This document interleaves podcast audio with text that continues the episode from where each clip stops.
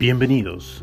Mi nombre es Rodrigo Domínguez y este corresponde al primer episodio para eh, enfrentar todo aquello que en algún minuto se nos hace muy complejo, no hay salida, te encuentras en que todo lo que haces no funciona, hay algo que en definitiva no te permite avanzar, te sientes estancado, incluso con ganas a veces de, de no continuar con tu propia vida. Para eso vamos a dar lectura a algunos libros. Hoy vamos a partir con el capítulo 1, que es del poder de la hora, de Eckhart Tolle, un camino hacia la realización espiritual. Es uno de los mejores libros de los últimos años. Cada frase evoca verdad y poder. Vamos entonces. Usted no es su mente. El mayor obstáculo para la iluminación es justamente la mente.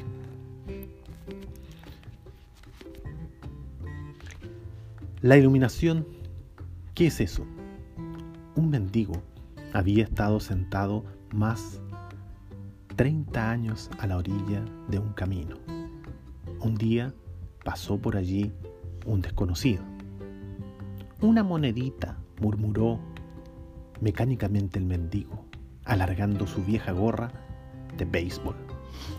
No tengo nada que darle, dijo el desconocido. Después preguntó, ¿qué es eso en lo que está sentado?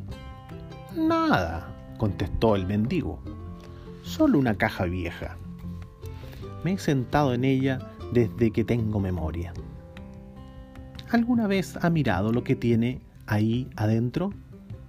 preguntó el desconocido. No, dijo el mendigo. ¿Para qué? No hay nada dentro. Échale una ojeada, insistió el desconocido. El mendigo se las arregló para abrir la caja. Con asombro, incredulidad y alborozo, vio que la caja estaba llena de oro. Yo soy el desconocido que no tiene nada que darle y que le dice que mire dentro. No dentro de una caja como en la parábola, sino en un lugar aún más cercano, dentro de usted mismo. Pero yo no soy un mendigo, le oigo decir. Los que no han encontrado su verdadera riqueza, que es la alegría radiante del ser y la profunda e inconmovible paz que la acompaña, son mendigos, incluso si tienen mucha riqueza material. Buscan afuera mendrugos de placer o de realización para lograr la aceptación, la seguridad o el amor, mientras llevan dentro un tesoro que no solo incluye todas esas cosas, sino que es infinitamente mayor que todo lo que el mundo puede ofrecer. La palabra iluminación evoca la idea de un logro sobrehumano y el ego quiere conservar las cosas así, pero es simplemente el estado natural de sentir la unidad con el ser. Es un estado de conexión con algo inconmensurable e indestructible. Algo que casi paradójicamente es esencialmente usted y sin embargo es mucho más grande que usted. Es encontrar su verdadera naturaleza más allá del nombre y de la forma. La incapacidad de sentir esta conexión da lugar a la ilusión de la separación de usted mismo y del mundo que lo rodea. Entonces, usted se percibe a sí mismo consciente o inconscientemente, como un fragmento aislado. Surge el miedo y el conflicto interior y exterior se vuelve la norma. Me encanta la sencilla definición de la iluminación dada por Buda como el fin del sufrimiento. No hay nada sobrehumano en esto, ¿cierto? Por supuesto, como toda definición es incompleta. Solo dice lo que la iluminación no es. No es sufrimiento. Pero, ¿qué queda cuando ya no hay sufrimiento? El Buda no habla sobre esto y su silencio implica que usted tiene que averiguarlo por sí mismo. Usa una definición negativa para que la mente no la convierta en algo que se deba creer o en un logro sobrehumano, una meta que es imposible de alcanzar. A pesar de esta precaución, la mayoría de los budistas aún cree que la iluminación es para el Buda, no para ellos, al menos no en esta vida.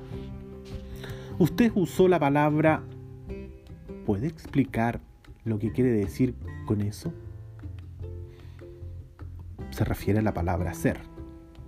El ser es la única vida, eterna, siempre presente, más allá de miles de formas de vida que están sujetas al nacimiento y a la muerte. Sin embargo, el ser no, no solamente está más allá, sino también profundamente dentro de cada forma como su esencia más íntima, invisible e indestructible. Esto significa que es accesible a usted ahora como su propio ser más profundo, su verdadera naturaleza. Pero no busque captarlo con la mente, no trate de entenderlo. Usted puede conocerlo solo cuando la mente está inmóvil, cuando usted está presente, cuando su atención está completa e intensamente en el ahora. Se puede sentir el ser pero nunca puede ser entendido mentalmente. Recuperar la conciencia del ser y permanecer en ese estado de sentimiento, realización, es la iluminación.